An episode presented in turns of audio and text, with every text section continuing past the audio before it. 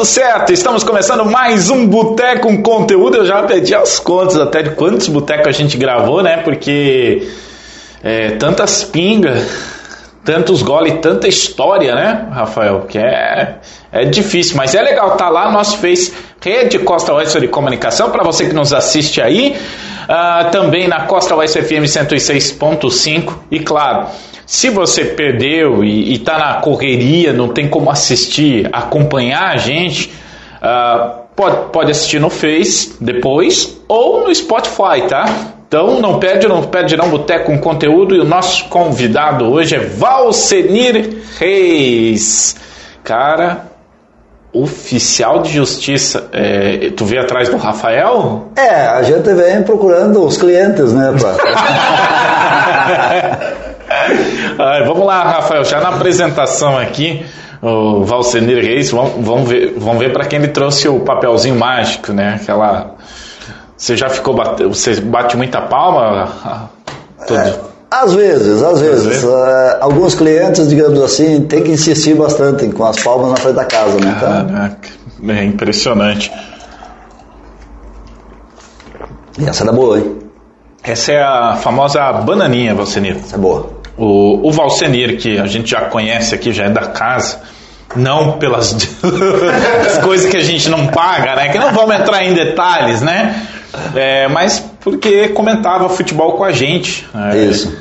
E como que foi essa? Vamos começar por aí. Como que foi essa experiência? É, você que também é ativo, né, no sentido de estar na Associação Coração Valente, né, sempre com cargos, sempre torcendo, apesar que o momento é bem delicado, né? É, exatamente. É, foi uma experiência bastante gratificante, né? Uma experiência nova para mim, que eu nunca tinha, tinha realizado, é, participado de comentários de futebol e uma rádio aqui da cidade, uma rádio com, com potencial que tem a Costa Oeste, né? Então, foi uma experiência muito gratificante, foi uma experiência muito nova, muito diferente para mim. E só veio a complementar, né? Como você falou, a gente já vem há vários anos fazendo parte da Associação Coração Valente, né, dos Colorados aqui de São Miguel do Iguaçu, sempre participando da diretoria ou participando como torcedor, ah, enfim, sempre é colaborando, né? Que a, a associação ela tem um intuito social, né? Ela foi criada com esse intuito. E a gente, sempre que possível, a gente está participando e ajudando também a associação a crescer, né? E pintou através da associação esse convite e a gente veio aqui participar então.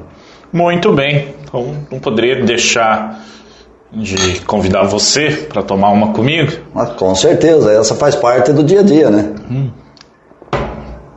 E, e o Valsenir, você tá ligado, né? O Valsenir escolheu Boêmia, rapaz, tem é a tua preferida? É, a, a minha cerveja preferida hoje é a Boêmia. Você sabe que teve uma época aí que tinha um meme tava classificando idade, quem bebe, quem bebe essa cerveja, essa outra, e diz que os tiozão aqui gosta de boêmia, né? Mas é, a gente tá chegando nessa fase já. e, eu tô, e, eu, e eu falo assim, né? Porque a gente vai subindo a idade, a gente vai mudando o gosto. Eu falei, tá boa essa boêmia. hoje, hoje é uma das melhores, né?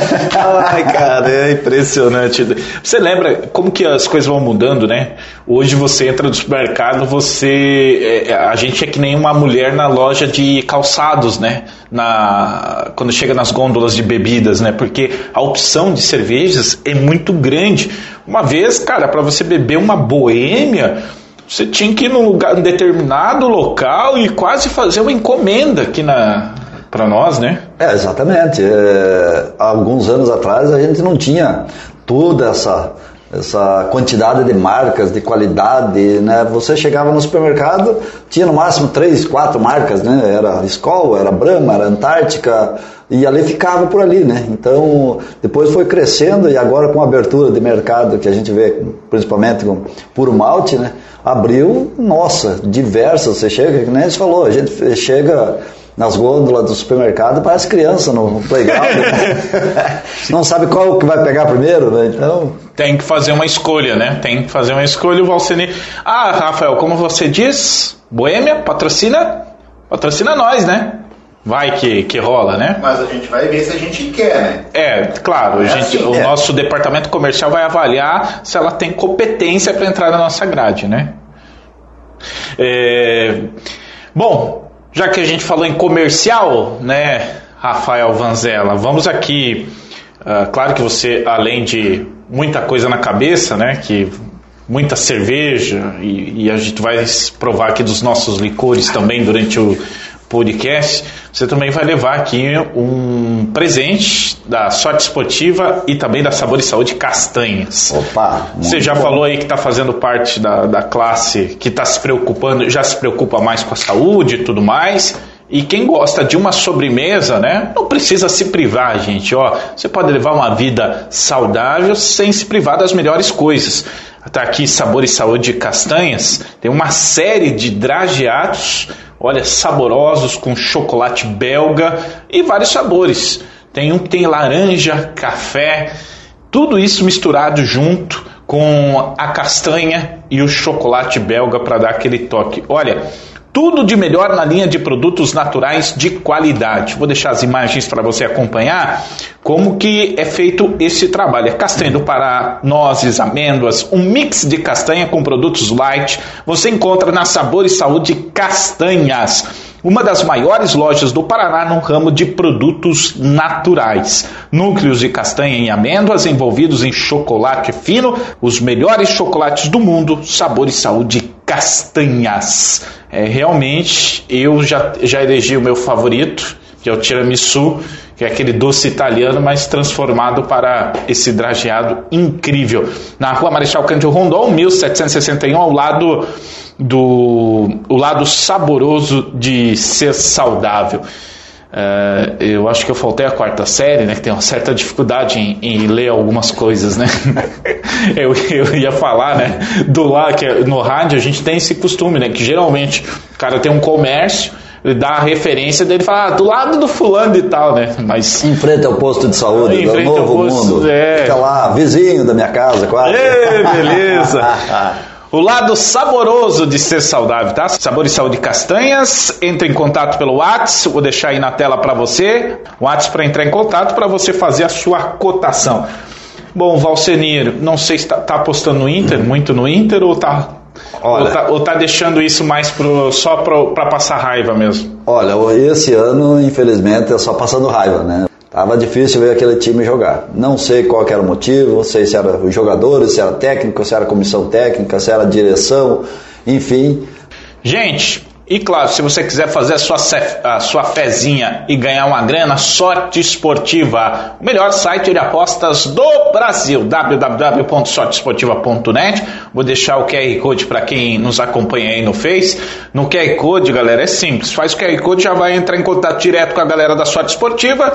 Tá aí o site www.sorteesportiva.net. Você vai lá, faz a sua cotação e tal, e já entra em contato com a rapaziada da Sorte Esportiva, Sorte Esportiva e valida a sua aposta aposta, vê lá a cotação, tudo certinho e bora, né? Bora aproveitar na reta final dos campeonatos estaduais para fazer aquela fezinha, fazer o que a gente mais gosta, que é torcer. Tá cada vez mais difícil no cenário do futebol brasileiro, mas é a oportunidade da gente ganhar também uma graninha se divertindo. Se o jogo não tá bom, pelo menos você pode faturar alguma coisa, né? Fatura para pagar cerveja no final. Opa, é bom, bom, bom. Procine, e como que você, você já foi policial militar, né? Mas já. como que você chegou nessa, nessa nova função, digamos assim, novo trabalho, né? Que é oficial de justiça, porque muita gente iria se aposentar e beleza, né? Vamos, vamos seguir.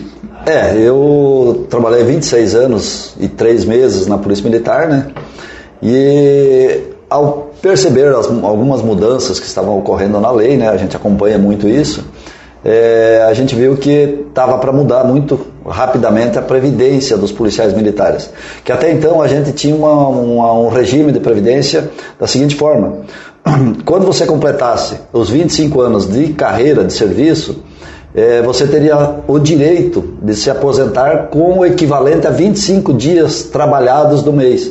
Por que essa? O pessoal fala, ah, essa regalia. Tá, mas essa regalia significa que enquanto o pessoal está fazendo festa no sábado, está fazendo festa no domingo, no final do ano, no Natal, na Páscoa, enfim, em todas as datas comemorativas, é o local que a gente está trabalhando, né? É o horário que a gente está trabalhando. Então, devido a isso, deu-se essa recompensa de poder se aposentar aos 25 anos. Infelizmente, com a mudança do cenário político e cenário brasileiro, é, começou a se pressionar isso. E eu percebi, graças a Deus, eu percebi isso rapidamente e pedi aposentadoria um pouco antes, né? Colegas meus não acreditaram, né? alguns colegas que é, iniciaram comigo não acreditaram e hoje estão tendo que cumprir 30, 35 anos de serviço, né? E a diferença de salarial era muito pouca, né? Não compensava permanecer. Quando eu pedi a minha aposentadoria, é, com 26 anos, eu fiquei um ano praticamente, como você falou, de boa, né? Tranquilo, em casa, curtindo a família, curtindo os netos, né? Tenho dois netos lindos e maravilhosos. E fiquei curtindo, um ano em casa. Aí surgiu uma vaga, deu, porque é muito trabalho que tem aqui no Fórum de São Miguel, é muito, é demasiadamente exagerado o número de processos que tem no Fórum de São Miguel, porque comporta Itaipulândia junto, né? E abriu um, um dos oficiais de justiça iria se aposentar, então abriria uma vaga para um oficial de justiça. Aí o pessoal, como não se tem concursos, mas há muitos anos no, no, no Poder Judiciário e para oficial de justiça, então, desde, se eu não me engano, desde 2005, é, o juiz tem o poder de nomear. Então, uma pessoa de inteira confiança dele, como um oficial de justiça ad hoc, ou seja, um, uma pessoa que vai é, ficar ligada diretamente ao juiz, responder ao juiz, como todo oficial de justiça responde, né? mas que é, não teria salário, não teria nada. Né? Então, ganha-se através dos mandados que o juiz te, eh, te, nos processos que o juiz te nomeia como oficial de justiça. Nisso, a juíza, na época, a doutora Juliana, que estava à frente do fórum, né, chamou o pessoal do fórum e falou: Olha, eu não conheço quase ninguém aqui vocês que moram, que trabalham, que convivem com o pessoal, eu preciso de uma pessoa que seja de confiança, que tenha conhecimentos jurídicos, né, que tenha uma, uma certa noção da área de direito, né, do direito penal, do direito civil, e para mim entrevistar e vai ter que contratar, porque não tinha, tinha três oficiais de justiça, um estava se aposentando, então não teria mais como, né. É, aí o pessoal se reuniu, fez a reunião e nesse meio surgiu o meu nome. Que eu estava aposentado, me ligaram, me convidaram se eu teria interesse né, de participar. Eu pensei um pouco, né, não tinha muita noção, na verdade, do que, que seria, né?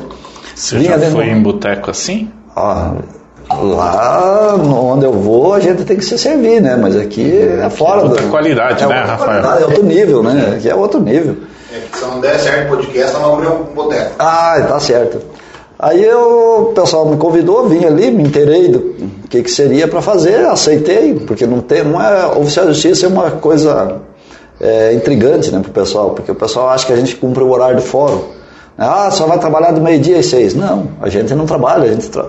a gente cumpre os mandados que são expedidos. No dia. No dia. Não interessa se é às sete horas da manhã, se é às seis horas da tarde, se é às sete horas da noite. Então, para você que, que, achava que era só ficar fora de casa durante o horário comercial, se deu mal, né? Porque, é, porque a gente cumpre pela lei das seis horas da manhã às oito da noite, né? É. Então não é o horário forense, né? Não é o horário do fórum. A gente trabalha de manhã, trabalha à tarde. Se surgir, por exemplo, medidas de urgência no sábado, no domingo, você tem que estar sempre à disposição, né? Fica geralmente um de plantão, mas se surgir uma urgência, você tem que cumprir, né? Então não é aquele horário forense. Só que ao mesmo tempo a gente é bom porque a gente faz os nossos horários, né? Ah, surgiu 15 mandados lá. Eu consegui cumprir os 15 numa tarde, na outra manhã não tenho, eu fico de boa, né? O cumprir o mandado é entregar nas, em mãos tem uma série de, de, de, de, coisas. Depende muito do que, que o juiz está pedindo ou de que nível está o processo. Por exemplo, abrir um processo.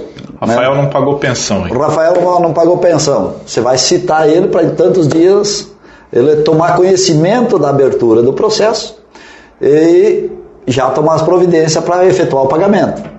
Se ele não, não efetuar, aí dá o prosseguimento do processo, daí intima, daí vai penhorando bens, vai penhorando, e assim vai uma Nesse sequência. Nesse ponto, tem que estar tá na mão do Rafael, eu posso entregar na casa? Tem que, é, a lei diz o seguinte, você vai duas vezes na casa do Rafael, né? uhum.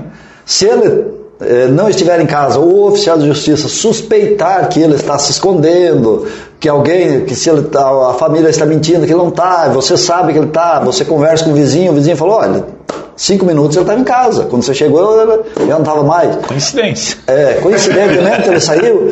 Aí o, a lei prevê a tal da citação por hora certa. Que você chega na casa, você marca um horário. Amanhã, 14 horas, eu estarei aqui. E ele terá que estar na casa.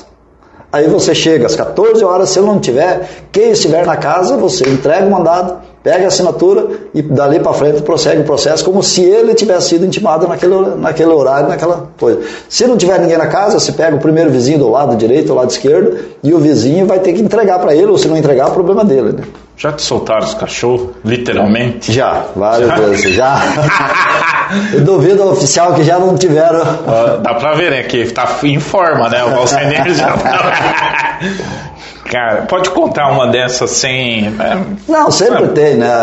Mas graças a Deus conhece que a gente, com a vida, aprendizado, a, a, a, polícia militar, ela me ensinou muita coisa. Já foi com o, torno, o tornozelo já estava inchado. Né? Exatamente. Né? Você já vai com o tornozelo inchado, você já vai com aquela mochila nas costas de bagagem, né? Então quando a pessoa chega lá, às vezes começa a xingar, começa que eu, eu falo por mim, não falo pelos demais, né? Cada um é cada um. Mas eu falo por mim. A pessoa xinga, grita, é, beleza, você espera, eu espero. Ela pode fazer o que quiser. No final, eu simplesmente falo, olha, meu, meu senhor, minha senhora, eu estou cumprindo a lei e estou aqui para cumpri-la. E se continuar, eu vou ser obrigado a tomar as providências conforme a lei manda, por desacato, coisa assim. Entendo o seu nervosismo, entendo sua raiva, sua decepção, mas eu estou te respeitando, estou sendo educado e quero ser respeitado e educado da mesma forma que estou sendo. Então, se a pessoa não se acalmar, beleza, aí você chama uma viatura da Polícia Militar, da Polícia Civil, conduz para a delegacia por desacato, por agressão, por ameaça, enfim, pelo crime que ela tiver cometido. Né? Mas geralmente, graças a Deus, em quatro anos e meio, mais ou menos que eu tive, nunca foi necessário. Eu consegui convencer as pessoas a, a verem que a gente é apenas um funcionário também cumprindo a lei, né? que não somos nós. Porque, que nem eu falo, o Rafael não pagou a pensão, a culpa é minha? Não é. Né? Então você tem aquele traquejo já de explicar que não, o Rafael não pagou a pensão, mas é você o culpado. Você que deixou de pagar, não sou eu. Eu só estou apenas trazendo a tua comunicação para você tomar as providências para você não se dar mal lá na frente. E já chegou ao ponto do lugar, do, de ir tantas vezes no lugar, com vários processos e coisas, o cara, tu já tomar café com o cara, já ficou íntimo do cara? Já, já. Tem várias pessoas que hoje são meus amigos particulares, que eu conheci através de, de intimá-los nas casas, e hoje são meus amigos particulares, mandam mensagem, ligo, tomamos cerveja junto, e, e assim vai, né? É, é, o que eu acabei de falar. Eu explico que eu sou o funcionário que está levando. Quem cometeu o erro não, não fui eu. Quem cometeu o erro foi a pessoa. E no momento que você explica para ela e ela toma consciência, ela percebe isso e acaba vendo que, né, é, que várias pessoas hoje se tornaram meus amigos. Né? E às vezes a pessoa nem tem ideia, né? Às vezes pode ser um vizinho rancoroso, hum. você tirou uma árvore, ele se incomodou porque você tirou a árvore, aquela Exato. Coisa, gera um monte de coisa. Gera uma, uma série de, de, problemas, né? Apesar que eu trabalho mais na área civil, né? E a área civil hoje, ela é praticamente mais é cobrança judiciais de dívidas, né? Dívidas, é, dívidas. tipo é financiamento de carro, financiamento, casa. Exatamente. É, é o cheque sem fundo, é a nota promissória, é o financiamento, é o dinheiro emprestado, é, é financiamento de carro, de casa, enfim, eu trabalho praticamente só nessa área né, hoje. E daí você consegue convencer as pessoas facilmente que quem foi no banco buscar o dinheiro, por exemplo, não fui eu, foi você. Então, se você foi lá, o erro foi teu, de não ter visto antes que você não teria condições de pagar. Então, a pessoa acaba entendendo e hoje, graças a Deus, várias pessoas se tornaram bons amigos. E nessa, imagino que nessa fase que a gente está vivendo aí do país e, agora do mundo, é, mas já faz um tempo, né, que o nosso poder de consumo caiu bastante, né, o nosso, nosso money, e muita gente que fez é, imagino que contratos longos, né, numa outra realidade. É, tu, tu sentiu é, essa, esse impacto? Eu estou sentindo bastante. A gente aumentou bastante algumas questões, principalmente bancárias. Porque, como eu, eu procuro explicar muitas vezes para as pessoas, é, a gente tem uma vivência, né? Que nem você falou, a gente já é um tiozão, né? já tem uma vivência boa, né? Aí a gente já explica para eles. Porque quando você vai, chega lá, o cunhasque, eu vou lá no banco, no banco A, fazer um financiamento, hoje o teu salário, vamos dizer assim, é dois mil reais. Mas você tem que ver que você não tá, não é um, um contrato vitalício o seu emprego. Você tem que analisar a situação do mercado, você tem que analisar se aquela empresa está indo bem. De repente você hoje está aqui empregado na Costa Oeste e a Costa está tropeçando, tropeçando, daqui três meses ela vai fechar. E você vai lá faz um financiamento ganhando dois mil reais para pagar mil reais por mês. Nossa. Não tem como, né? Não, não, não existe expectativa. É só uma metáfora, Rafael. É só uma não metáfora, tá? tá? Só uma Não se preocupe, senão vai ficar sem emprego. Tá? Rafael estalou os- o olho ali, né? Só uma Não, metáfora. você tem que, a gente tem que cortar agora. É, é. É, Então, muitas vezes, ah, lógico, o pessoal que trabalha no banco, ele também está sobrevivendo daquilo, né? Então, ele vai te convencer que você é capaz de pagar. Mas muitas vezes, o primeiro mês, eu, eu falo muito para os mais chegados, o primeiro mês é muito fácil de se pagar a prestação, né? O segundo mês, o terceiro mês. Beleza, comprometeu 50% do teu salário, beleza. Mas lá pro quarto, quinto mês, começa, tua camiseta rasgou, você tem que comprar outra. Teu sapato estourou, você tem que comprar um sapato. Quer dizer, aquilo vai tirando de algum lugar. E com carro.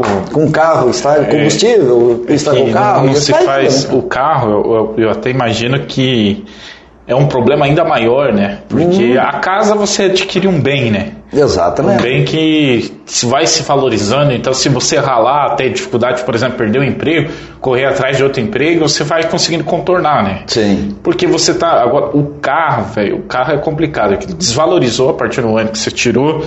É, tem os impostos, né? Que é muito caro, né? Tem a mecânica. Tem a Tem mecânica, combustível. manute- manute- só manutenção, sem quebrar, Sim. só manutenção. Exatamente. Combustível, então eu acho que ali tá a grande cilada, assim, né? De, Porque, é que nem eu falei, se você comprometeu já na prestação lá 30, 40, 50% do teu salário, cara, ou você vai ter que escolher lá na frente.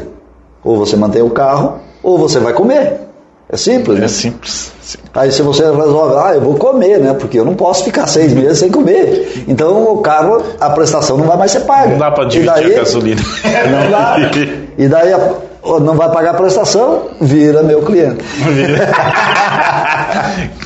Cara, tu tá. Eu, por enquanto. Uma, tu não trouxe nenhum papelzinho aí, né? Não, hoje, hoje não. Hoje não. Então, hoje não. Então tá. Ah, Valcenir, e do teu tempo de, de PM, cara? É, era uma época, já que você disse que tá tiozão, né? Sim. Era uma época diferente. Im- Imagina o que, que mudou que você vê de hoje para agora, além de, de, de- da gente estar vendo aí uma redução, por exemplo, no- na área de, de- da, da própria número de policiais, né? A dificuldade, Bastante, né, que a bastante. gente está vendo que, que eles estão passando, né, nesse sentido de e, e, as, e as lutas que já vêm é, ao natural, né? E aí a- a- é impressionante, né? Que a gente viu uma coisa bem legal na pandemia, né, no, no alto da pandemia, quando não se podia sair, é como reduziu a criminalidade. Aumentou as brigas de família, Sim. né? Mas a criminalidade, os acidentes, e de uma hora para outra isso tudo voltou assim numa proporção gigantesca. E a polícia tem em si uma- um, um trabalho muito grande. É, nesses dois aspectos, assim, a diferença de épocas, o que, que era mais difícil para vocês atuar? É, é complicado, que é uma, uma evolução muito grande, né? Que, que houve num, em um curto Que, período a gente de está tempo, falando em né? que ano e que ano para ter Eu entrei noção? em 89, né? Nossa, velho. Entrei em 89. Eu saí, me formei num, num colégio agrícola em 87, fiquei 88 desempregado, que deu um- uma crise ali, que era um emprego que já estava certo, assim que eu saí do colégio não deu certo, e acabei eh, trabalhando na agricultura um ano até passar no concurso para a Polícia Militar, né? Cara, mas a polícia não é assim. Ah, não é um serviço normal. Não é aquela pessoa que eu, ah, eu vou bater ponto 8 horas da manhã, 11 e meia eu saio para almoçar, volto 1 e meia. Não. A polícia ela não tem sábado, ela não tem domingo, ela não tem feriado, ela não tem noite, ela não tem dia de chuva, dia de frio, ela não tem. Eu já atendi ocorrência, por exemplo, de acidente de trânsito que eu acho que eram os únicos dois carros que estavam no município de São Miguel do Iguaçu. Numa das noites mais geladas em São Miguel do Iguaçu que eu vivi na minha vida, em frente ao Colégio Nestor, às três e meia da manhã. Você vem com a viatura batendo o queixo, tremendo de frio, porque os dois resolveram sair de casa naquele horário e bateram naquela esquina. Então, quer dizer, eu acho que eram os únicos carros no município que estavam circulando, porque era frio demais. Então, qual o outro funcionário que vai num horário daquele, sai, tá trabalhando tá lá, ó, aconteceu um acidente, você sai dali e vai lá atender. Então é muita coisa diferente, né? É, você me falou em relação à época. Eu entrei em 89. Dia 16 de março de 89 eu ingressei na Polícia Militar. Fui, fui o primeiro colocado no curso de soldado, né? Fui o primeiro colocado. Com isso, na época, eu ganhei o direito já do curso de cabo na sequência, né? Era um prêmio que se dava para o primeiro colocado do, da escola de soldados, ganhava o curso de cabo sem precisar prestar concurso, porque a Polícia Militar ela pré, fazia, né? Hoje já não se faz mais. Mas se fazia na época, ah, eu quero ser cabo. Beleza, você vai fazer concurso. Em todo, abre 40, 50 vagas no estado do Paraná e todos os soldados do estado do Paraná vão fazer o concurso. Então, sobrava os 40 melhores ou 50 melhores para ir para a academia do Guatupê em Curitiba fazer o curso de cabo. Ah, agora, dois anos depois, eu, eu passou o intertício, eu quero ser sargento. Beleza, vai para o concurso de novo, é outro vestibular. Todo mundo da Polícia Militar abre o concurso e vai fazer. Passou, passou. Se não passou, vai estudar mais. E assim vai indo. Mas pode fazer direto de sargento ou direto de cabo? Não, tem que ser soldado. Tem que ser soldado. Tem que ser soldado. Então aí você entrava, como eu entrei em 89 como soldado, fiz, fui o primeiro colocado e adquiri o direito de fazer o curso de cabo. Fiquei três meses em Foz trabalhando após a formatura e vim para São Miguel do Iguaçu. Na época que eu vim para São Miguel do Iguaçu. Tu era da onde? Tu era daqui? Eu era daqui, minha família era daqui, da Aurora do Iguaçu. Aí a minha quer dizer, nós viemos de Santa Catarina um ano antes, né? Daí a minha família começou a residir em Aurora do Iguaçu, né? Aí é, vim transferido para cá, não existia polícia militar em São Miguel e nem polícia civil. Era uma só. Era na delegacia onde hoje ainda é a atual delegacia de polícia, era a delegacia de polícia. O delegado era um subtenente da polícia militar aposentado, para você ter ideia, nomeado. E nós era, trabalhávamos em sete ou oito policiais. Nossa viatura, por exemplo, era qual um chevette. Qual que era a arma que é isso? Nós tínhamos, quando eu cheguei na, na, na, na companhia. Era flash, não se preocupe. Mas era quase. Não, é muita sacanagem, velho, tu falar isso. Era quase, Rafael. Se você não quase. captou no áudio, o Rafael falou, não era arco e flecha, né? Pô, anos 80, Rafael, pô, na época que o Valcenei falou ali, tinham aberto a estrada do portão de Medianeira pra Missal. É, é, tava, tava modernizando tava, a região. É, rapaz. Ainda não era arco já era Bodog. Já era Bodog.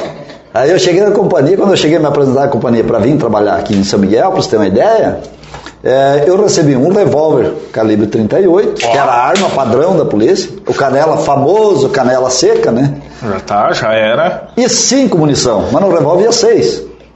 Ah! Sim, não mas, tinha. Peraí, ele tá carregado Botava cinco munições, você dava cinco munição e um revólver. E... Ah, quer completar, quer ter munição reserva? Você vira, compra. Mas e não tinha, não tinha reserva? Não tinha reserva, a PM não fornecia. Então tu chegava num tiroteio lá, deixa eu contar aqui, tem um... Você tinha cinco tiros.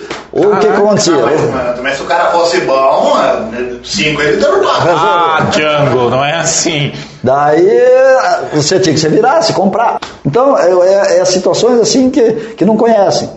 E hoje, a grande maioria dos policiais tem uma pistola .40, Pô. boa, que é uma, eu considero um dos melhores calibres de, de, de, para defesa pessoal. Tem cada um o seu colete à prova de bala individual. Tem viaturas de qualidade excepcionais. Falta manutenção, mas. mas tu não achava Chevette bom? Ô, louco, era ótimo.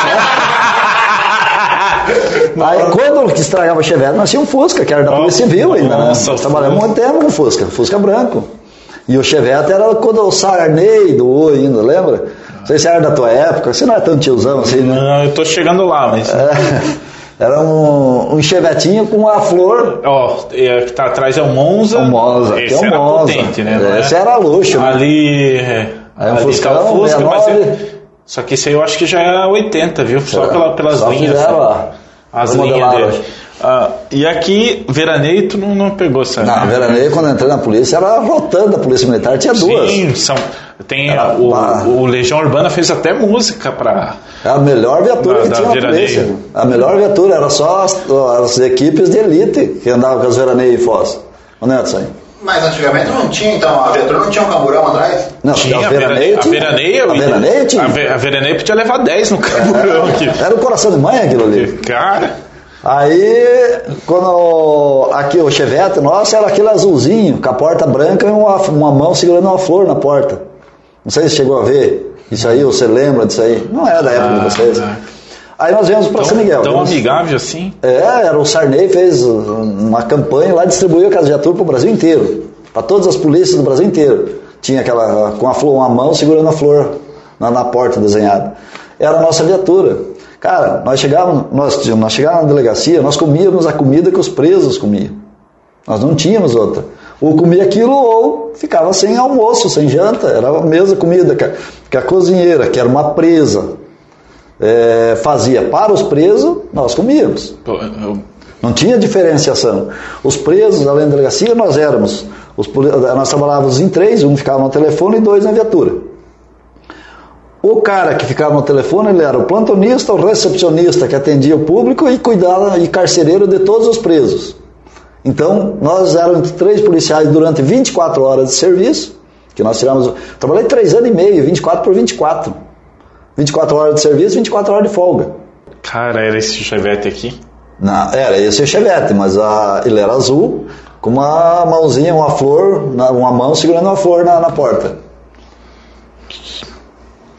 Top, hein? Eh, Seria o mesmo Você que ter um cruze hoje, né? Exatamente. É, um- Então, e hoje a polícia tem o cruze.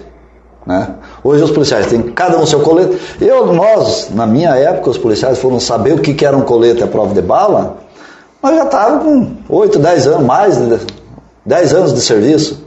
E daí veio dois coletes para São Miguel. Aí todo mundo usava o mesmo. Né?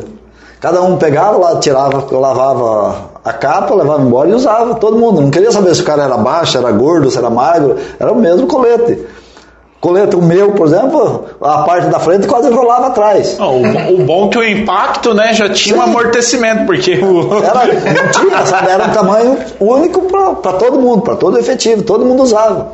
Hoje não, hoje você tem, você vai lá, você recebe tua pistola, recebe teu couro, teu cinturão, recebe tudo.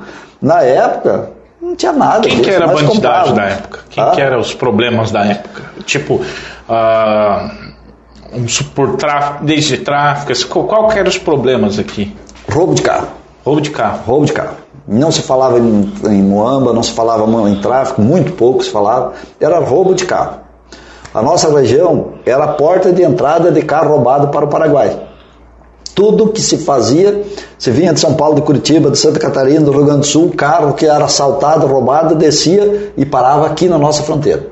E daqui, ou passava pela ponte, ou passava pelo lago de Itaipu em balsas improvisadas com tambor de 200 litros, e botavam é, soalhos mesmo, madeira, caibra de madeira, assim, e tábuas em cima e botavam Bora. E um um barco puxava e levava para outro lado. Dois, três carros, numa, às vezes numa, numa E, e esse era o problema, porque daí, na época, a quadrilha no Paraguai era muito forte. Era o tra... Hoje se fala em tráfico do outro lado. Né? Na época, não. Na época se falava em crime organizado. Era o crime que se comprava os carros roubados e levavam lá, carros de luxo, tudo, levavam tudo pro. As quadrilhas do Paraguai é que dominava o tráfico. ah, cara, e tu lembra qual que era o carro favorito, assim, que, que hoje, você vai falar hoje, você entra no grupo de risco, vou usar essa palavra, né, que tá na, na, na moda agora, né, É, o Gol, né, Celta, ah, Palio, Na época era Del Rey Del Rey e Santana. e Santana. eram os carros top, né? Os luxos, né? Que tinha os mais luxuosos eram os que. E caminhões também, bastante caminhões também. Aqui mesmo na cidade teve vários, né? Caminhões que foram levados, um nós recuperamos em cima da balsa. O cara mora aqui até hoje, é, é amigo da gente. É, foi tirado de cima da balsa. Nós tiramos ele de cima da balsa após uma intensa troca de tiro com os caras. E os caras deixaram de derrubar o caminhão porque na troca de tiros Conta como que foi essa operação aí. Os caras roubaram o caminhão aqui na cidade, um cavalo mecânico, né, um Scania, e levaram para ali para Santa Cruz do Cuí na época, na, na coisa. E foram carregar na balsa. Nisso nós chamamos via rádio Medianeira, a viatura de Medianeira veio, a viatura de Missal veio e nós descemos com três viaturas. E quando chegou lá, o tiroteio começou, né? E os caras, acho que na troca de tiro, o cara se apavorou que estava dirigindo a carreta e, em vez dele embicar em cima da balsa, ele tirou e caiu rodado da frente e na lateral. Daí eles tiveram que abandonar a balsa e a carreta. E eles embarcaram nos carros, e, na, na, nos barcos, e foram em direção ao Paraguai. Troca de tiro, e tiro, e tiro, e eles foram embora, né? Nós recuperamos essa carreta trouxemos. Só para você ter uma ideia, para trazer a balsa, a balsa que ia levar o caminhão, é, foi cortada ela no meio e dois caminhões da prefeitura para trazer ela para largar no pátio da delegacia. Ah, dava uma casa quase de madeira, cara. Ficou anos ali jogada atrás da delegacia, uma carga de madeira de anos ficou jogada lá. Meu Deus. Era gigante, era uma coisa assim fora e, do comum, cara. E essa troca de tiros lá, quando chegou pro, pro fight mesmo. Ah, que, que passa na cabeça ali, cara? Porque que, tu tinha filho já na época? Não, morrer.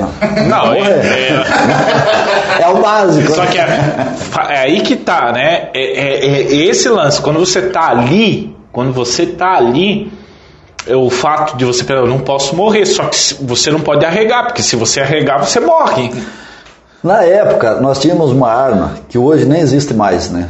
É, talvez quem serviu o exército, não sei se um de vocês. O Rafael. Rafael serviu. Se lembra o, aquele fuzil, mosquetão que você manobrava? O exército usava para fazer é, treinamento no, no, no, no, no meu tempo foi aquilo. No acampamento, né? Aquela era a nossa melhor arma. Eram cinco tiros no fuzil, só que quando você disparava o primeiro, meu filho, os caras do outro lado já sabia o que, que já sabia que é do que que vinha, né? Porque ali impunha respeito. Ah, Aquele fuzil coisa, né? abria. Né? Porque as outras armas que nós tínhamos. Qual é o calibre arma, dele? É 762. Hoje está até proibido pela ONU, né? O 762 foi proibido, agora ele tá, parece que liberou de novo, porque o poder de fogo dele é muito grande, né? O estrago é gigantesco, né? É, se lá tinha o corpo do ser humano, é fora do comum o estrago que faz. É, é praticamente destrói, né? É. A entrada é o tubinho. É, a mas a saída, né? Exatamente. Saída é... Então, e as armas que nós tínhamos aqui era uma, uma bereta 9mm, uma submetralhadora bereta 9mm, uma carabina 357, uma carabina 38 e um fuzil desse. Então você chegava lá, começava a atirar de carabina e dava um rajado no metralhador e dava dois, três tiros de fuzil para os caras acharem que você estava atirando com um monte de arma. Mas na verdade tinha cinco, seis polícias com uma micharia de arma para atirar. Você tinha que usar a estratégia, né? É, ninguém quer pagar para ver, né? Exatamente. A tentativa era sobreviver só, nada mais do que isso. Ah, cara, é muito louco isso, né? Que você vê. A gente está falando de que época isso? Que ano? Isso em, eu cheguei aqui em 89, 90, 89 até 93 começou... mais ou menos, foi mais ou menos esse ritmo. Daí depois começou a acalmar as coisas, começou já a diminuir, daí começou a mexer com já mais o contrabando do que o roubo mesmo, né? O que o assalto, o roubo de carro, começou, mas era complicado. E daí nós também saímos, né? eu, eu e o finado cabo o Volmir Dimas Giordani, que é muita gente aqui na cidade conhece ele, é, faleceu, infelizmente faleceu no ano passado, um grande amigo que a gente tinha. É, eu, ele e mais um outro policial uh, da época ali, é, começamos a perceber que a polícia militar e a polícia civil não estavam se entrosando na época.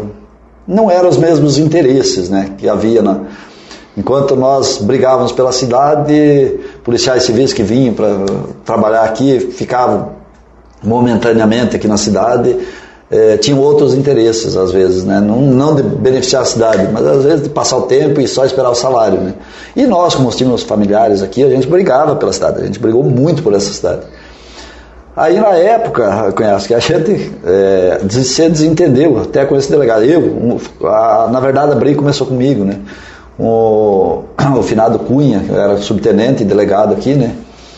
É, por causa desse tipo de, de, de, coisas, né? A gente brigava muito pela cidade. e queria melhorar uh, a nossa situação também como policiais. Né? E ele, para ele, estava bom, né? É cômodo. Ele era aposentado como tenente e ganhava mais um salário de delegado. Então, para ele, estava cômodo, né? Colocar em risco a vida. Colocar em risco a vida por nada e quem levava os louros e os méritos eram ele, né? Então, e os outros nem apareciam na, na sequência. Aí nós começamos a, a querer retirar a polícia militar da delegacia. A separar, porque, na verdade, são duas funções A- a totalmente militar- diferentes. A militar ou a civil? A militar e a civil. A delegacia Ah, é da civil, né? Nós ah, queremos tirar ah, a militar então, de dentro. Porque nós fazíamos o serviço deles. Né? Nós, nós cuidávamos presos, que não é função da polícia militar. Nós fazíamos a vigilância da delegacia, que não era nossa. Nós uh, fazíamos a confecção de tudo, atendíamos o telefone da polícia civil. Nós fazíamos todo o serviço da polícia civil lá dentro. Em troca, nós tínhamos as nossas armas, viaturas, nós não tínhamos outro ponto, era o ponto de apoio, era a delegacia, né? Então nós vimos que de repente nós precisaríamos, é, tipo um filho, você casou, você quer a tua casa, né? Isso. Então nós vimos que precisava tirar. Conversei com o Cabo Jordânio na época, que era o comandante da Polícia Militar na época aqui, né? E ele falou, olha, se você conseguir um lugar, vamos lá conversar com o capitão em Medianeira. Fomos lá, o capitão falou, se vocês conseguirem um lugar, está autorizado, você pode sair da delegacia. É, eu fui metido, cara. Eu sempre fui meio metido, meio coisa, né? E eu peguei e fui conversar com o seu Armando Luiz Polito, que era o prefeito da época. E eu falei assim, expliquei, expliquei, expliquei a situação. Ele falou assim, manda o teu comandante vir falar comigo. O Jordani foi lá, conversou com ele, explicou, ele falou assim, não, eu já sei o que está acontecendo. Seu Armando foi lá, falou assim, ache uma casa até, eu não lembro quanto que era, acho que um salário mínimo, dois salários mínimos, não, não me recordo os valores na época, né? Que a prefeitura vai bancar. Nós alugamos uma casa, cara, onde hoje é o depósito do casarão, bebidas. Sabe onde é que ele tem aquele depósito no fundo, tem aquelas caixas ali? Tinha uma casinha velha, cara, mas velha. Foi a única casa que nós conseguimos alugar Pelo aquele, pelo, por aquele pelo, valor. pelo aquele valor. Fomos lá, alugamos a casa e transferimos o destacamento para ali. Nós ficamos ali, eu acho que três ou quatro anos morando naquela casinha. Cara, até o dia que chovia, mo- molhava dentro, pra ideia. Era terrível. Mas nós estávamos independentes, né? Nós cumprimos a nossa função. Nós fazíamos o nosso serviço e não fazíamos mais. Aí o que aconteceu? Com isso, a polícia, a polícia Civil se obrigou a trazer agentes da Polícia Civil para cuidar da delegacia. Porque até então era cômodo até para a Polícia Civil, né?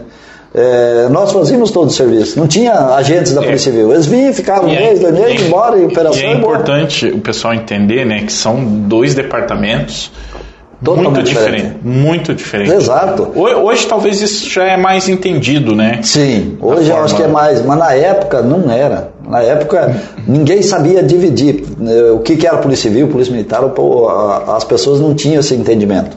Hoje já não, hoje eles sabem que a polícia militar é responsável pelo policiamento preventivo, ostensivo, fardado. Ou seja, a função da polícia militar é prevenir o crime.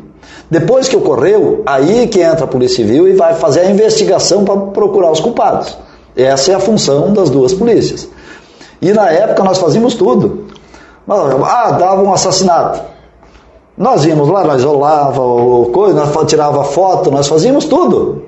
Nós fazíamos o serviço do, do IML, nós fazíamos o serviço. É, é tudo. que, que aí tem outro, entra dentro dos departamentos, entra o ML acoplado, Exatamente. a perícia, que é que hoje são todos independentes, né? é, que é especializada, né? Exatamente. Tipo, dependendo, por exemplo, um homicídio, tive infelizmente a oportunidade, e aí por isso que eu admiro o trabalho de qualquer policial em qualquer circunstância, é, principalmente nesses pontos, né? Porque lá, num ambiente de homicídio, por exemplo, vai ter que tá, vai estar lá a polícia é, Militar. A polícia civil, os investigadores vão ter que estar lá. O IML. O IML vai ter que estar Perícia. lá. A perícia vai ter que estar lá. Então, cada um desses é um departamento. É, um- é um- cada um tem a sua função. A sua função. E cada um é independente um do outro. Um não depende do outro, assim, digamos, de subordinação. Depende, Uhum. lógico. A polícia militar faz o serviço dela, vai repassar o que ela levantou para a civil, a civil vai passar para a perícia, a perícia vai passar. No final, a polícia civil aglomera faz o inquérito. Né? To- todos eles trabalham para um fim lá, que é o inquérito que vai ser encaminhado para a justiça. Mas um é independente do outro. Não significa que a polícia civil vá lá e olhe de um, com um olhar aquele crime e a polícia militar tem que olhar com o mesmo olhar. Não, espera aí. Eu estou vendo uma coisa diferente. Eu vou botar no papel que é uma coisa diferente. Então são dois que lá na frente o promotor de justiça, ao ofertar a denúncia, vai. Opa, espera aí. Por que, que um viu de diferente do outro? O que, que tem de errado num no outro? Alguém tem uma visão diferente. Então, às vezes, é o que caracteriza a solução do crime, né? Cara, uma vez a gente tinha um, um quadro que era muito antes do podcast, chamava uh, um programa aqui que é todo dia, todo sábado de manhã, bem na madrugadinha ali, é, chamava Destaque. Tive a oportunidade de te entrevistar lá naque, na, na, naquele momento. Você me contou uma história de que é, tinham roubado um Fusca, mas não era um, um cara, foi, foi do caramba. Conta pra gente essa história aí, que eu, eu acho demais. Sempre que eu tenho oportunidade, eu conto essa história pra alguém, porque ela é, é, é do caramba. Cara. É a troca das chaves, né? É a troca das chaves. É a troca das chaves. Mas não dá spoiler, vai, tá. vai, vai. O... Eu estava no serviço no dia. Essa, né? essa aí é boa, Rafael. Presta atenção eu nessa estava, aí. Estava no serviço no dia. Aí tocou o telefone 190, nós já estávamos no, onde é a atual sede da Polícia Militar aqui em São Miguel do Iguaçu hoje. Né? É, aí furtaram um Fusca em frente ao Banco do Brasil. Tá bom. Então, pegamos a viatura, fomos até o local, chegamos lá. O carro, a pessoa chegou, olha, roubaram meu Fusca e tal, pai, então não sei o que, coisa e tal. E a polícia pegamos todos os dados ali e tal, e saímos, passamos para a rede inteira da região inteira, né? Que tínhamos furtado um Fusca, não, tal, endereço, placa tal, modelo tal, todas as características que podia achar do Fusca. Lembra a cor? Não lembro, não lembro. Mas eu acho que era branco, se eu não me engano. Ah, se fosse verde. não lembro, ah, é. mas eu não, não me recordo, não posso te dar certeza. E, e, procura e procura, cara, nós reviramos beira de lago, porque era o mais normal na é. época, né? Era chegar lá, botar uma balsa, pá, reviramos beira de lago, não achamos rastro, não achamos nada, não achamos sinal nenhum. Mas isso era, sei lá, de manhã, 10 horas, sei lá, logo depois do meio-dia, não me recordo o horário assim. Mas digamos assim que passou mais de duas, três horas depois.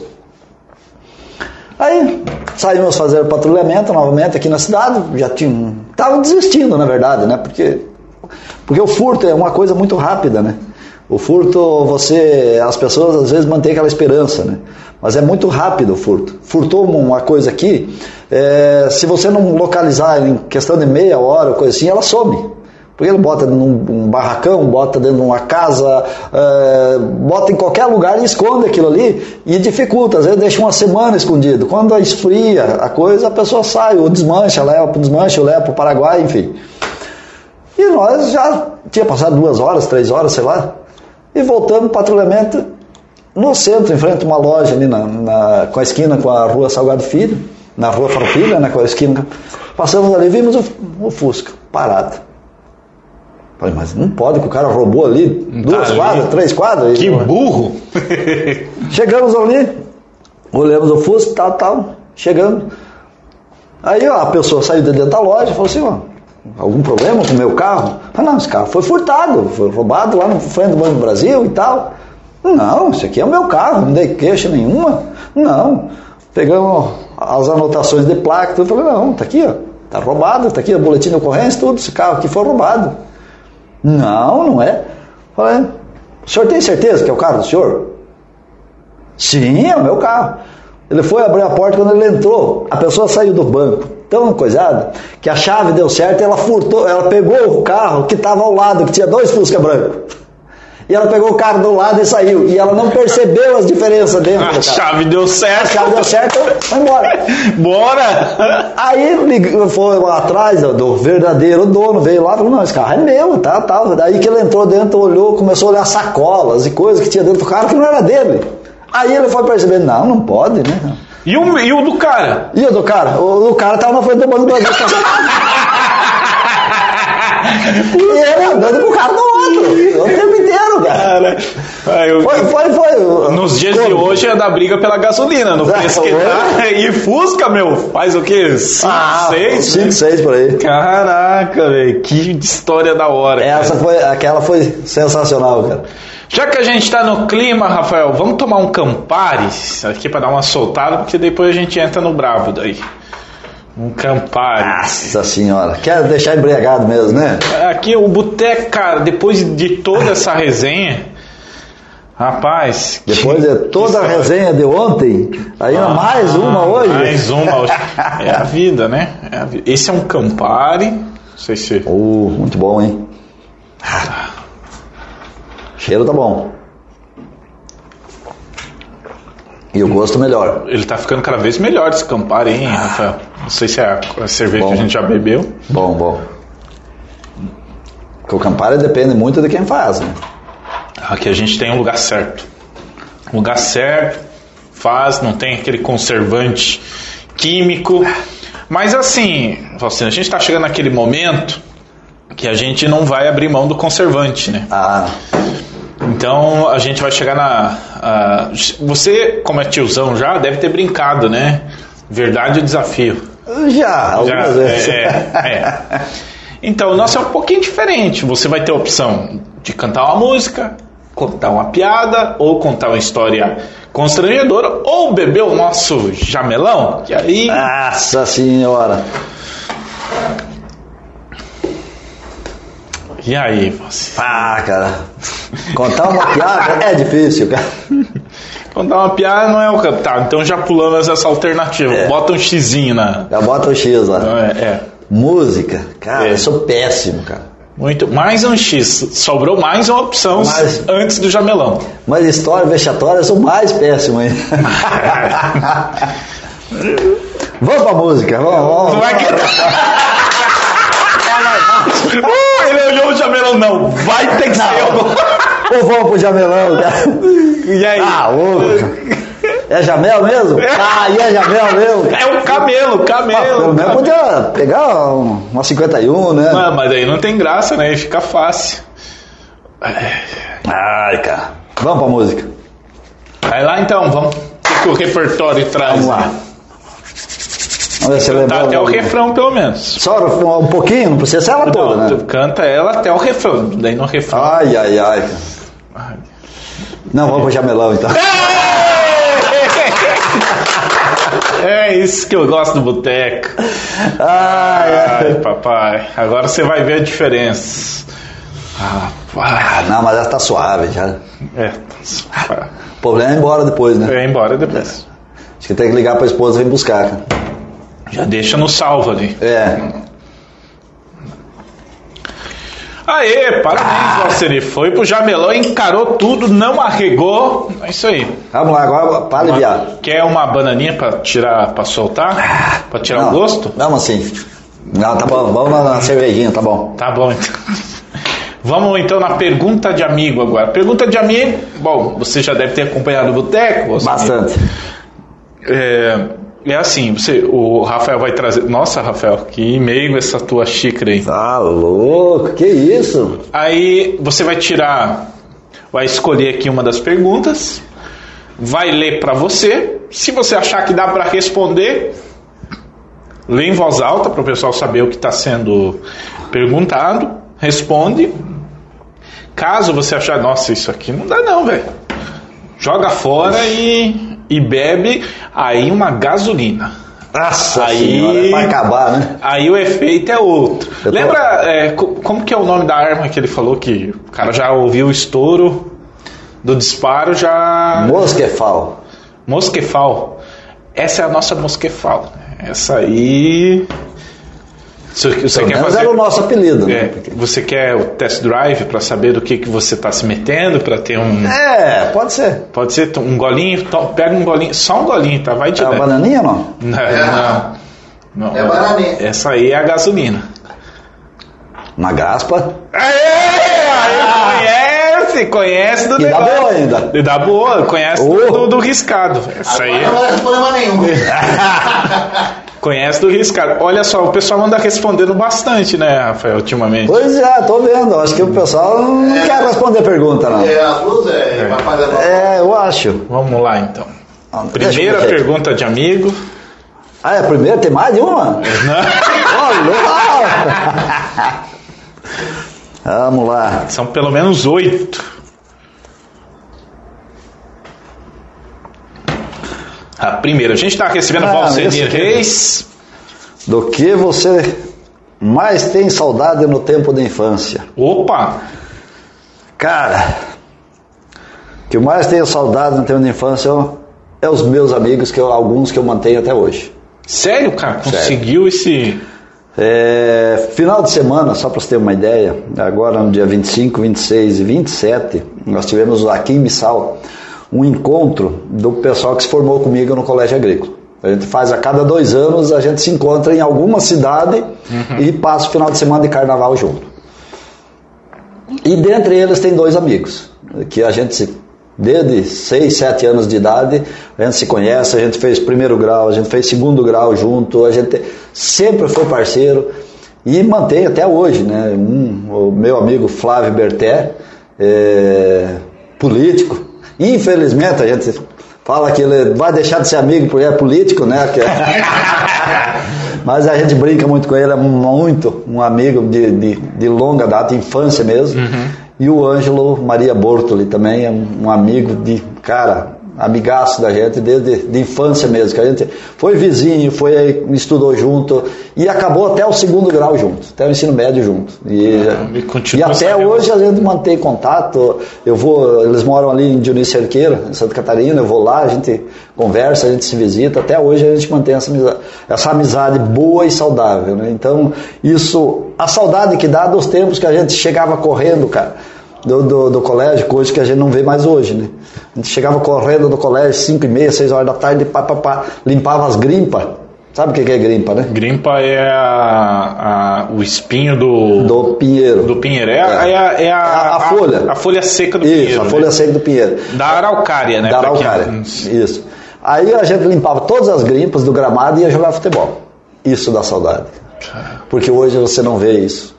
As crianças hoje, se não tiverem quadra, não tiverem uniforme, não tiverem nada, a gente se arrebentava. Videogame, né? O Videogame, celular. O cara fica num- joga. num metro quadrado ali. Nós limpávamos a grimpa, limpávamos tudo ali, se arrebentava de pé no chão, cara. Porque a gente era pobre, aí não tinha calçado para jogar bola. Era pé no chão mesmo, era dedão inchado e pronto. E ali se arrebentava. E isso dá saudade. Você trocou alguma unha aí. Sim, com certeza. Fora que pisar nas, grimpas, nas Nossa. grimpas que sobrava, né? O que você não contaria para ninguém? Não, eu acho que não tem nada que, não- que eu possa esconder.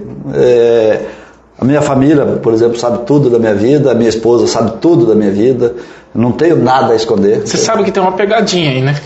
É, a gente sente, assim no ar, né? É, Mas é, não tem, eu não tenho segredos. A minha vida é um Porque- livro aberto. você acabou de responder, né? Se Sim. você tem. Se- O que você não contaria pra ninguém? É um segredo, né?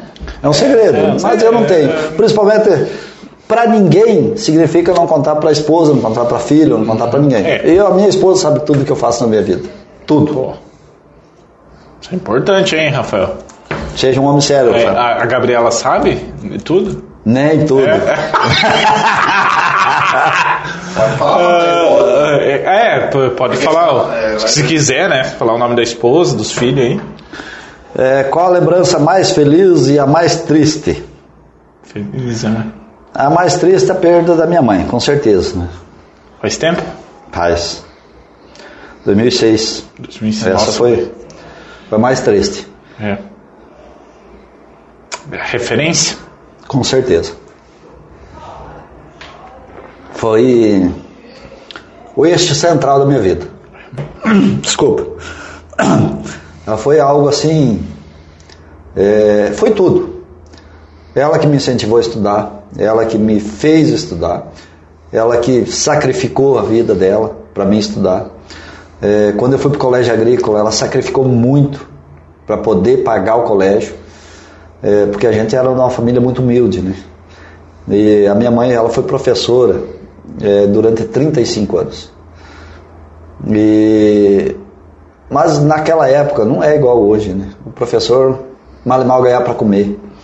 Ela dava aula de manhã, de tarde e de noite, pra você ter uma ideia. Tudo. No interior, ela dava aula de manhã, à tarde e à noite ela dava o Mobral. Não sei se você ouviu Sim, falar sim, do Mobral. sim.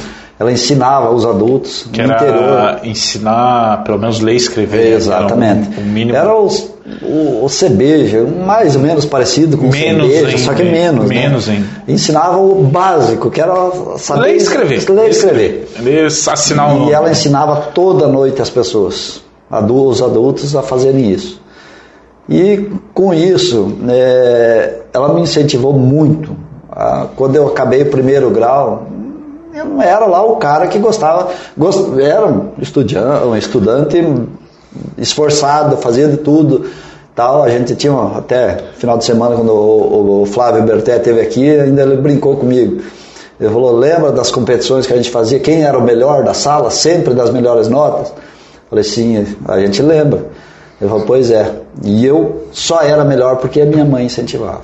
Porque Ah, minha mãe que fazia. da hora, velho. Que da hora.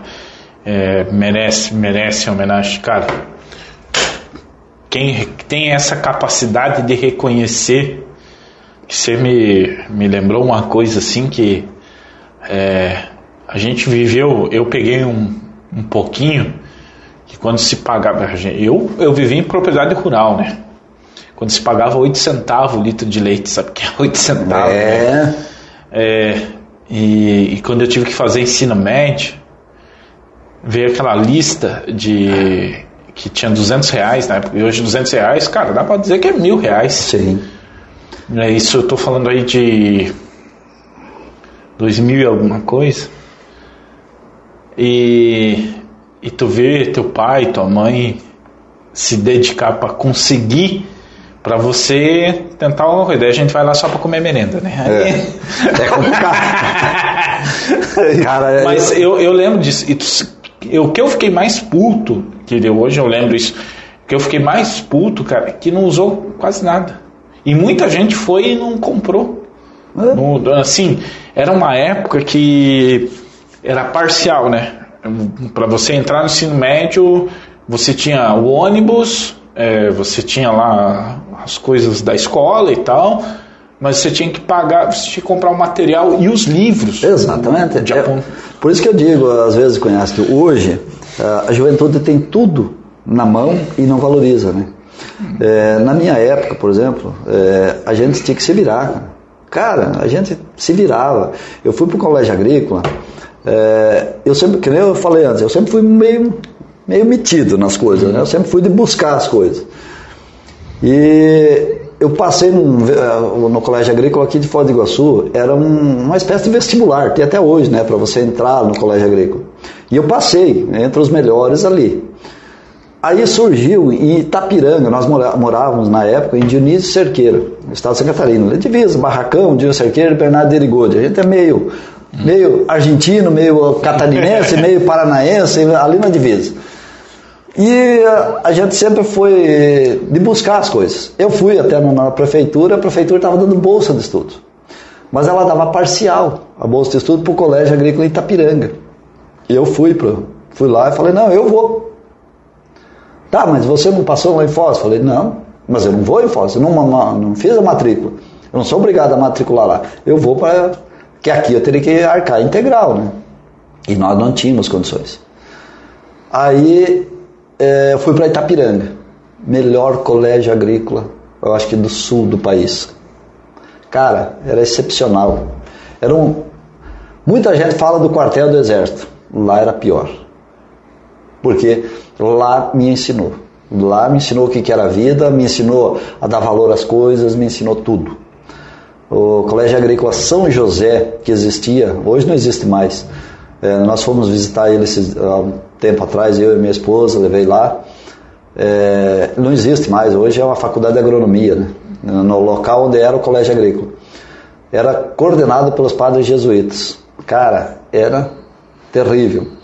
Era pior do que o quartel, porque se você pisasse fora da linha, você se ferrava. Então, ensinou muita coisa. Quando eu cheguei na PM, quando eu passei no concurso da PM aqui, os caras falaram, pô, cara, nós estamos se lascando aqui na escola de soldado, não sei o quê. Eu falei, cara, isso aqui é brincadeira perto do que eu já passei. Cara, nós chegávamos, nós não tínhamos dinheiro. Ah, quero ir, vamos no baile no final de semana? Vamos.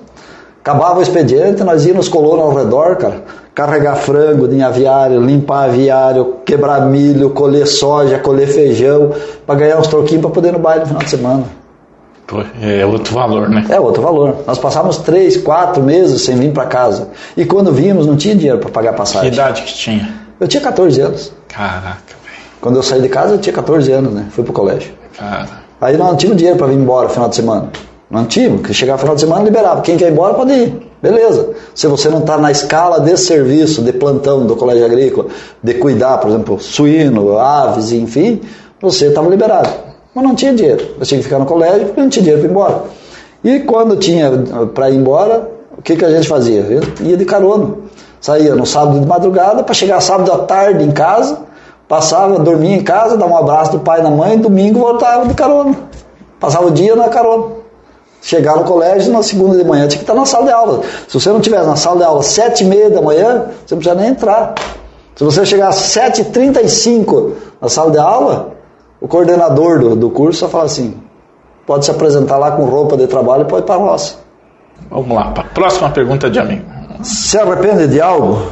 Algo que disse ou poderia ter feito diferente? Sim.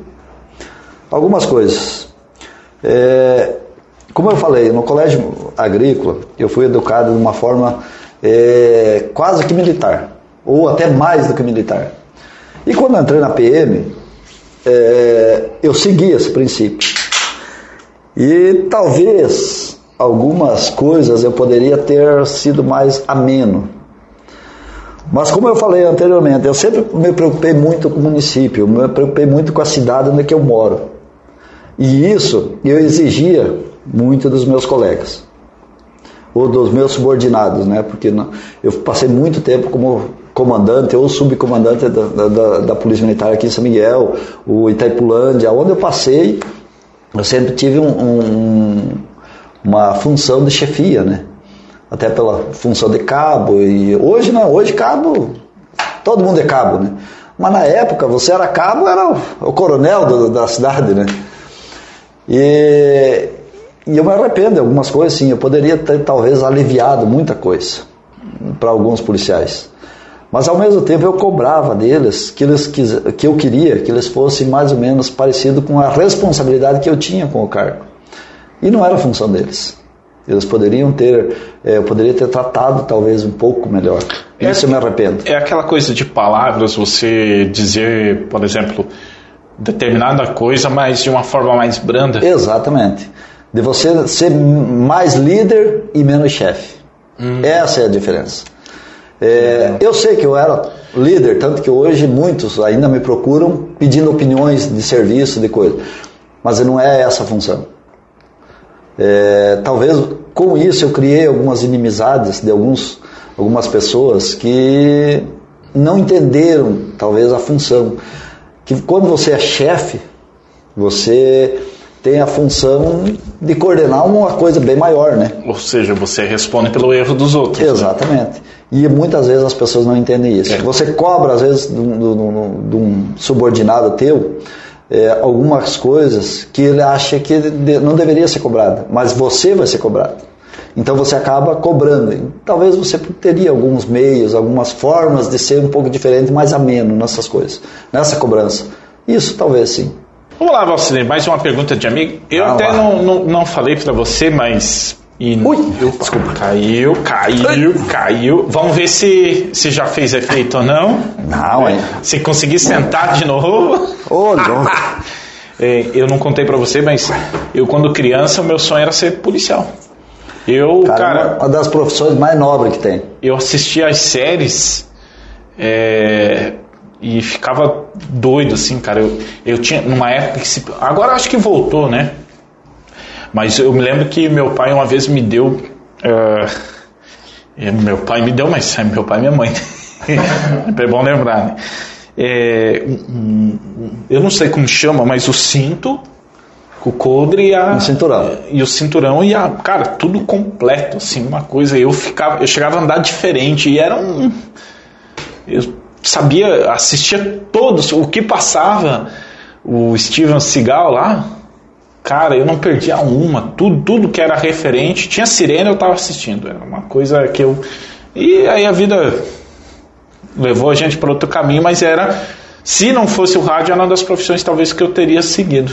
É uma, olha, eu digo uma coisa para ti, é, é uma profissão nobre. Porque apesar que todo mundo fala mal, mas se não existia polícia, mais uma pergunta de amigo Vamos que a lá. gente está recebendo Valcenir Reis, oficial de justiça. Também já foi policial militar, então, para você que está nos ouvindo no rádio, na Costa Oeste FM 106.5, vai ver essa mistura de assuntos aí, porque a gente entra nesse contexto e, e aproveita para saber. O, o Valcenir, eu não gosto dessa palavra, mas a produção trouxe aqui, né? Que é tiozão. Eu, eu prefiro da velha. Coisa do Rafael. Co- É, eu prefiro da velha guarda, né? Da velha guarda, literalmente, né? Que mas é, trabalhou outra época, então traz um pouco do, do- um pouquinho do relato de São Miguel, né? Que como que as coisas mudam, né? E, e- e como que a gente é, é, passa, né? Os problemas, a polícia ela continua atuante, mas os problemas são outros, né? E é, é engraçado, é, é curioso esse ponto. Vamos lá para a próxima pergunta de amigo. Vamos lá. Se você seguisse a profissão que você, escolheu quando era criança, o que você seria hoje? Seria a mesma coisa. Eu escolhi ser militar, desde pequeno. Não tinha outro rumo. Não tinha outro rumo. Meu avô foi militar. É, Foi policial eu era- militar? Não, ele foi marinheiro da Marinha Brasileira. Sério, cara? E, e eu, quando era criança, eu só assistia filme, filmes de militares. Eu era fã do Rintintim. Não tinha outra forma de ser. Boa. Aí fiz o concurso para fuzileiro naval da Marinha Brasileira, né? Passei e aí eu fico a opção. Passei tanto na, na- como fuzileiro naval como da Polícia Militar. Aí era a escolha. Ir para o, po- o meu curso seria no Rio Grande, cidade de Rio Grande, no Rio Grande do Sul, né? No porto lá, que é uma das bases dos fuzileiros navais da Marinha do Brasil. Passei, e mais aí a opção foi pela Polícia Militar. Salário era o mesmo, porém, aqui eu estava perto do meu pai e da minha mãe. Né? E aqui em Foz eu poderia dar uma assistência para eles. Tanto que quando eu entrei na Polícia Militar em 89, eh, em 91 meu pai faleceu. E se eu estivesse lá, não teria dado assistência, não teria ajudado, não teria estado junto com ele. Inclusive no momento trágico da, da partida dele, não estaria comigo. Pô. Isso foi, cara, que da hora, né? Uma decisão. Com certeza. Você teve a certeza do que. Do que, que Não, eu tive a certeza do que eu queria. Meu pai e minha mãe era meu chão. Porque Né? eu vou falar hoje, tu falar assim, ah, fuzi- entre fuzileiros, pô, querendo ou não, não, apesar do Brasil para se envolver numa guerra só se alguém invadir, porque é É, difícil, hoje- né, se mobilizar, né? porque assim, só pra galera entender, o Valceder já deu uma dica aí, para você que não se liga muito, eu também não sou dos mais experts nesse assunto, mas a gente vai, eu, eu gosto muito de filmes de guerra, é, de combate, com, com essa ação e com, com essa coisa, mas é muito bem é bem distante da realidade. né? Tem uns que são muito bons assim. E eu aprendi nesse contexto, daí tu vai pesquisando e tal, que as fronteiras dos, dos países onde ficam as forças e onde tem o maior risco fica a maior concentração. Exatamente. Por isso você citou aí do Rio Grande do Sul. né? Sim. Hoje, se você olhar o Rio Grande do Sul, é, tirando Brasília, óbvio, né? E Que quem é não sabe, capital, né? quem não sabe, o Uruguai já foi o Brasil, né? Então- Exatamente. Já foi brasileiro. Então, se você tirar Brasília hoje, é, o Rio Grande do Sul tem o maior número de quartéis do Exército do Brasil. Por quê? Você sabe me informar isso? Talvez as pessoas. Mar, fronteira com o Uruguai, fronteira com o Pa- Porque o Rio Grande do Sul Foi o país que mais teve revoluções dentro do país.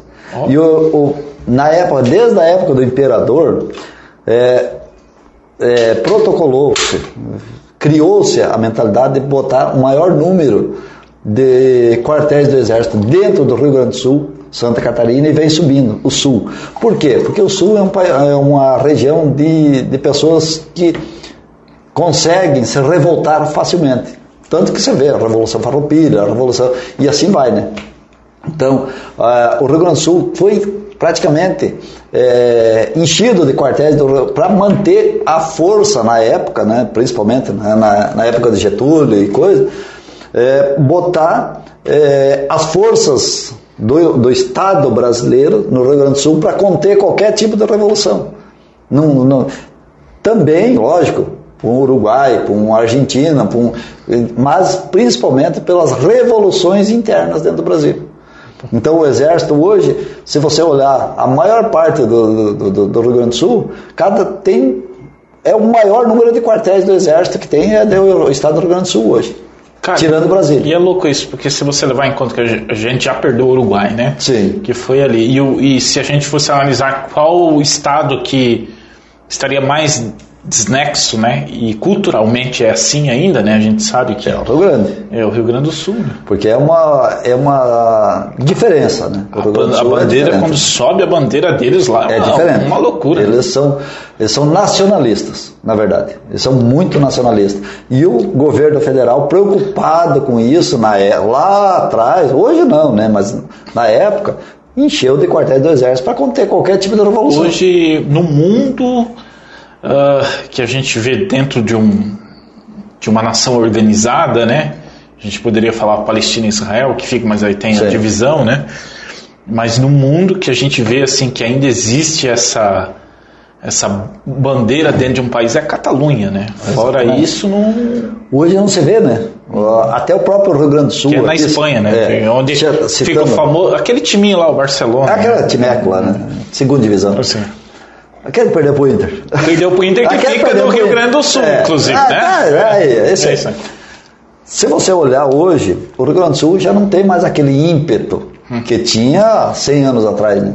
O Rio Grande do Sul poderia ter sido uma nação, né? A melhor, a melhor notícia que eu vi, que eu, que eu li esses dias atrás aí foi que eu não lembro se foi, desculpa a gente se eu errar um número, mas que foi devido à crise e devido ao calor intenso que entre 15 ou 35%, eu não sei o número certo, que diminuiu o consumo de chimarrão.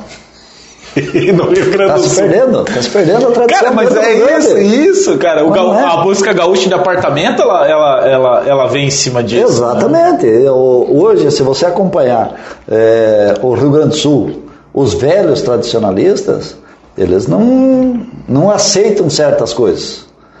É, inclusive tem um comediante lá, o Léo do apartamento, gaúcho do apartamento, ele brinca muito com isso, mas ele está mostrando a realidade. Hoje o Rio Grande do Sul é isso. Ele não é aquela, aquela, aquele estado que procura uma independência. O Rio Grande do Sul sempre brigou por independência, né? sempre brigou. É, desde o começo ele sempre brigou é, pela revolução, usando a, a guerra do Shark lá na Revolução Farroupilha, dizendo que era a guerra do Shark e não sei o quê, mas na verdade era a independência que eles buscavam. Sempre foi isso. E hoje o Rio Grande do Sul não, ele se acomodou e está entrando na modernidade e deixando se levar pelas ondas, né? E assim vai, né? Só a dupla assim. Granal que, que não É. tá entrando nessa E onda. a gente sofre com aquela roupa. Não é fácil. Meu Deus.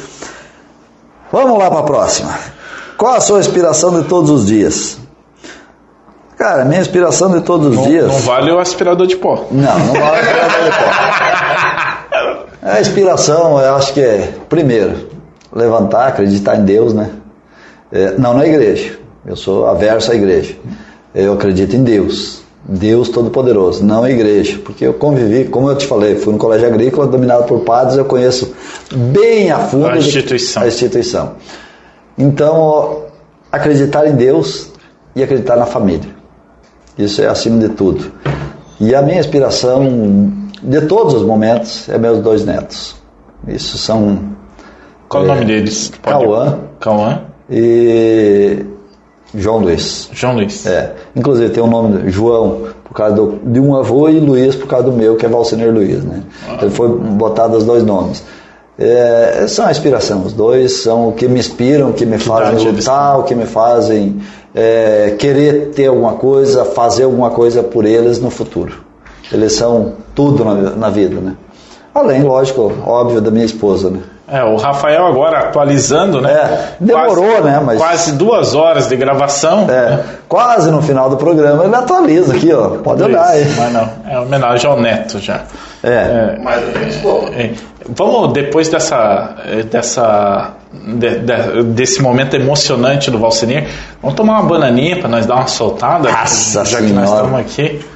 Tá- a gente está no boteco. A ideia aqui, Valcinir, é boteco, cara. Lá no boteco que eu vou, só tomo cerveja. Não, mas isso é boteco Nutella. Tu já vai chegar lá e falar, ó, Ah. isso aqui tá tudo Nutelagem, vai mudar tudo a partir de agora. Ah, vamos lá.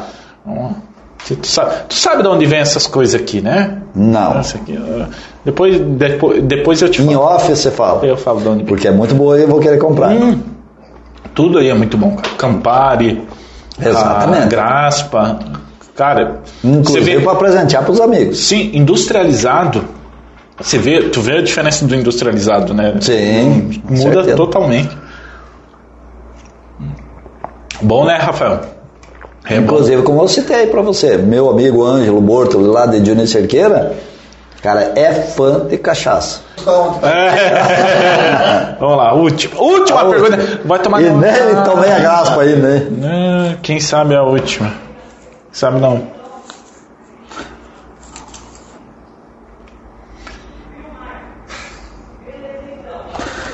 Cara, é foda. Essa pergunta é, Grita no é, corredor. Grita, no, grita no corredor aí. Grita, fala mais alto. Fala mais alto que não dá pra ouvir aqui. Fala mais alto! Vamos lá, última pergunta de amigo. E aí, vai? Ah, essa aqui é, pô, aí é- a última é comprometedora. né? Quando eu era mais novo, era o cara que pegava geral. Ou sempre teve uma única namoradinha. Cara, nem uma coisa nem outra. Lembrando que essa pergunta equivale a um, item do regulamento aqui que é antes do relacionamento fixo, né? Ah, tá. Então, assim, você pode responder à vontade porque não valia para esse momento, né? Ah, tá. É. A esposa não pensa isso. Não, não, mas tá no regulamento do boteco. E tá no regulamento que a gente não se responsabiliza também. É, É. se caso acontecer uma Se eu chegar e dormir na área, você não é responsável. Não, não tá sou responsável. Então, cara, quando eu era mais novo, eu não pegava geral. Eu era um cara normal, tranquilo. não- Esse cara de pegar geral, hum, é um cara. Não era o meu tipo. Não era o meu estilo, né? Eu sempre fui um cara mais centrado, mais tranquilo, mais. mais é, Lógico, você, quando é mais novo, você tem as tuas namoradas, tem os teus pegas, teus peguete, tem. É, mas não, não é aquela coisa, né? Quando tá Lembrando que isso é antes no. antes, antes, antes. É, uma única namoradinha hum, também não, né? Porque a gente, quando é na juventude, você extrapola, às vezes faz algumas besteiras e você não tem responsabilidade, né? Você apenas curte a vida. Talvez eu deveria ter curtido mais. Eu acho que eu curti pouco, mas deveria ter curtido mais. Eu fui sempre muito responsável nessa vida. Eu com 21 anos eu casei. Com 20, Caraca, 21. na verdade, É nem que- menos, menos até. Com 22, 23 anos eu fui pai. E eu fui pai de verdade. Eu cuidei da minha filha desde a hora que ela nasceu. Eu trocava fralda, dava banho, dava comida. Eu, eu saía 24 horas de serviço, que eu estava na PM, eu chegava 24 horas meio dormindo, e a minha filha ia deitar do meu lado, e eu ia tratando, ia cuidando, eu ia, sabe, eu fui o pai mesmo, não, não querendo puxar a sardinha para o meu lado, mas a minha filha foi um- Você a tem- coisa mais importante que Você teve. tem um filho? Só uma filha, Só uma filha? só uma filha. Num. Não, nunca mais tive outra. É, não quis por opção, lá, quando ela teve dois anos eu separei e, e foi uma, uma série de complicações, né? Então eu não quis mais ter para não. porque foi muito sofrido. Quando eu, eu me afastei Tinha dela. só dois anos de idade. Eu tinha dois anos. Quando Vivendo separei. nessa intensidade. Pô, E foi muito sofrido. Quando eu separei, assim, ela tinha dois anos, ela era tudo pra mim, né? Então, cara, você sai de casa, você se afasta, você deixa ela com a mãe, você passa às vezes 15 dias sem ver ela, porque a mãe não deixava, não tinha aquele, aquela coisa, sabe? Quando separação você acaba não sendo tão amigável, né? E foi complicado. E era muito complicado. Aí eu decidi, eu falei, não, eu nunca mais eu quero passar pela mesma situação de ter que me afastar. E dali para frente eu nunca mais tive, não quero, não quis e não quero hoje ter hoje ter meus netos que amo acima de- da minha vida e tudo. Mas hoje passa. É, por até ela ser maior de idade, né? Passa. Sim, não. Hoje passou sobre tudo isso, né? Mas é uma coisa é difícil. Quando você é pai, é, 24 horas por dia, é diferente do que você ser pai assim, ah, eu vou lá ver, vou, vou cuidar, fazer um carinho, ficar duas, três horas por dia e coisa. Por, não, por eu, semana, né? por semana. Eu quando a minha filha nasceu, ela foi tudo para mim, né? Ela nasceu e eu vivia com ela. Eu só não estava com ela quando eu estava de serviço. E mesmo assim, às vezes eu dava uma desculpa, às vezes e ainda passava para ver ela. Então é complicado, né? Da hora. Gente, vamos fazer um brinde final? Por favor, Rafa. Quer, tem mais alguma coisa que o senhor gostaria? Ah, Uma graspa? Não, tá bom, assim, né? A cerveja tá bom, E eu né? acho que eu vi que ele disse que ia tomar pelo menos uma, né, Rafael? É, né? Ele falou que no final ele ia tomar um. É, encerrando eu ia tomar uma graspa, né? Mas É, então. palavra é tudo, Então né? eu quero te dizer uma coisa, acabamos de encerrar. Acabou de falar? Então vamos matar, matar essa graspa aqui. Aí, ó. É bonito. Rapaz. Uh, Aê! Porra! Aí eu dou valor. É um brinde. boa, hein? Valcenir Reis, gente. Prazerzaço, Valcenir. Eu te conhecia já. E assim, é, das jornadas esportivas, da Associação Coração Valente, é, ficou mu- muita coisa pra gente falar, mas é, o podcast, a vantagem é essa, né? A gente vai conversando, o Boteco tem isso, né? O Boteco Conteúdo tem essa proposta.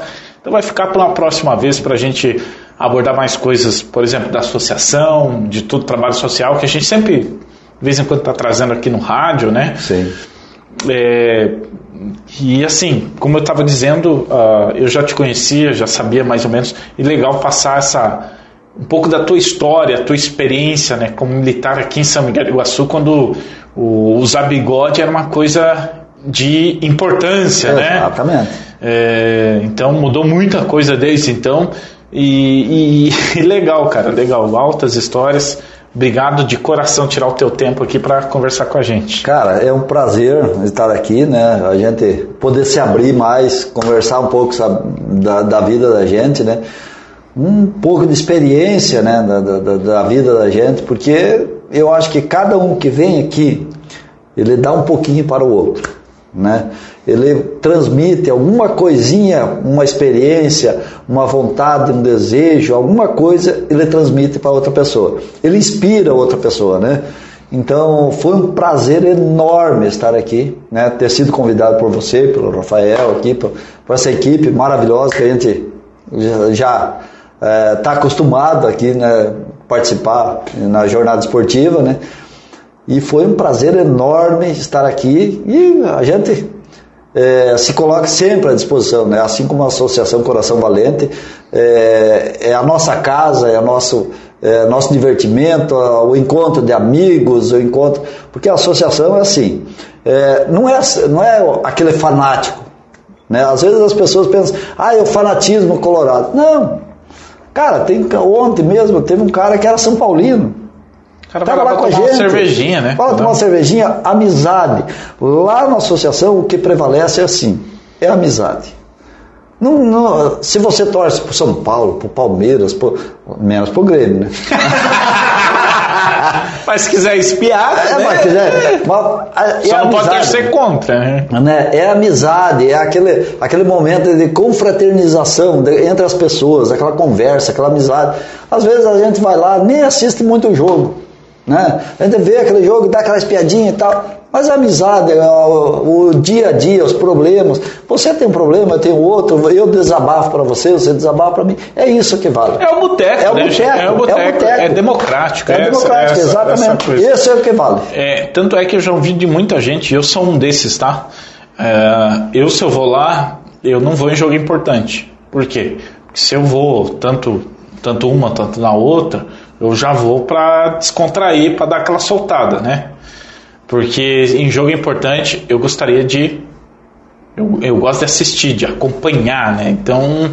Lá não tem, você começa a conversar e, Exatamente. e essas peladas que a gente assiste de vez em quando, a coisa vai, vai para longe. Gente, até conteúdo sempre na Costa Oeste FM 106.5, no Face da rede Costa Oeste de Comunicação para você assistir a hora que quiser e também para ouvir a hora que quiser no, no Spotify, aí na tua caminhada, aí você resolve como vai, vai assistir, tá certo? Tem mais cerveja aqui para nós. Eu e você vamos ficar bebendo uma e conversando uma para gente já botar a sua foca em dia. E semana que vem a gente volta com mais aqui, sempre sete da noite, tá? Então se liga aí, simultânea em todas as plataformas. Valeu!